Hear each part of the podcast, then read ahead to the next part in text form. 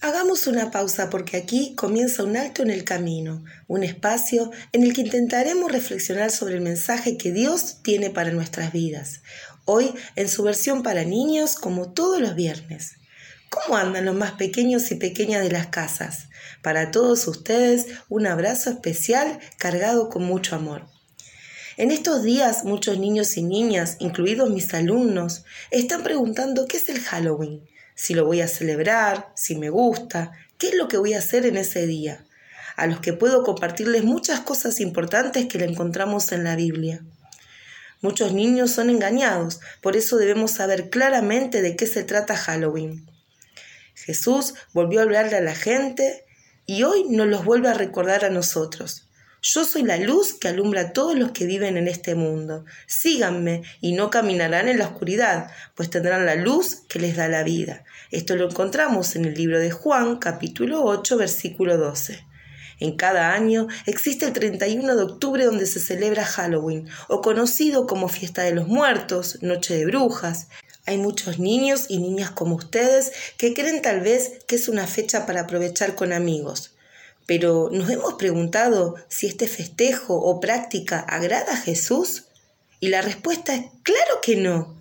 En muchas partes del mundo y de manera oculta se realizan pactos con el mismo Satanás y rituales satánicos. Los brujos y satanistas cometen maldades y lastiman a las personas, es decir, muchos pecados en contra de Dios. Esta es una fiesta pagana que adora el mismo Satanás. Debemos apartarnos, alejarnos, no participar.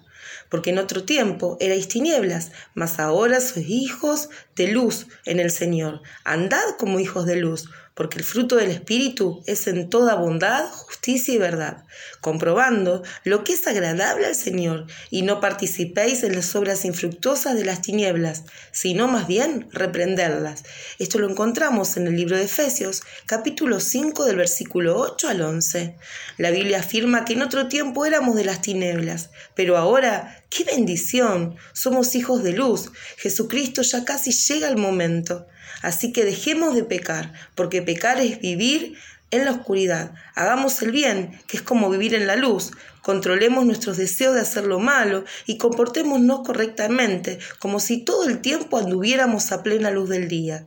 No vayamos a fiestas donde hay desórdenes y continúa el pasaje. Esto lo encontramos también en el libro de Romanos capítulo 13 del versículo 12 en adelante. Te desafío en este día ¿Qué haremos el próximo 31 de octubre?